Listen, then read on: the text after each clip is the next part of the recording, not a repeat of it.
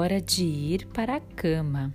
E o coelhinho se agarrou firme nas longas orelhas do coelho pai. Ele queria ter certeza de que o coelho pai estava ouvindo. Adivinha o quanto eu te amo? Ele disse. Hum, acho que isso eu não consigo adivinhar, respondeu o coelho pai. Tudo isto, disse o coelhinho, esticando os braços o mais que podia. Só que o coelho pai tinha os braços mais compridos e disse assim: E eu te amo tudo isto.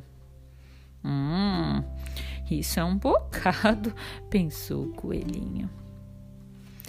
Eu te amo toda a minha altura, disse o coelhinho. E eu te amo toda a minha altura, disse o coelho pai. Puxa, isso é bem alto, pensou o coelhinho. Eu queria ter braços compridos assim. Então o coelhinho teve uma boa ideia. Ele se virou de ponta cabeça, apoiando as patinhas na árvore. Eu te amo até as pontas dos dedos dos meus pés. E eu te amo até as pontas dos dedos dos teus pés, disse o coelho pai, balançando o filho no ar.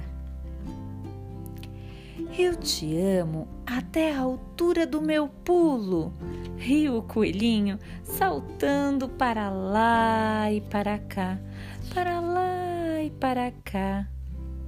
E eu te amo à altura do meu pulo.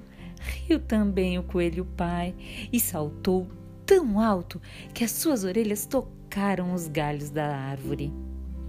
Isso é que é saltar, pensou o coelhinho. Bem que eu gostaria de pular assim.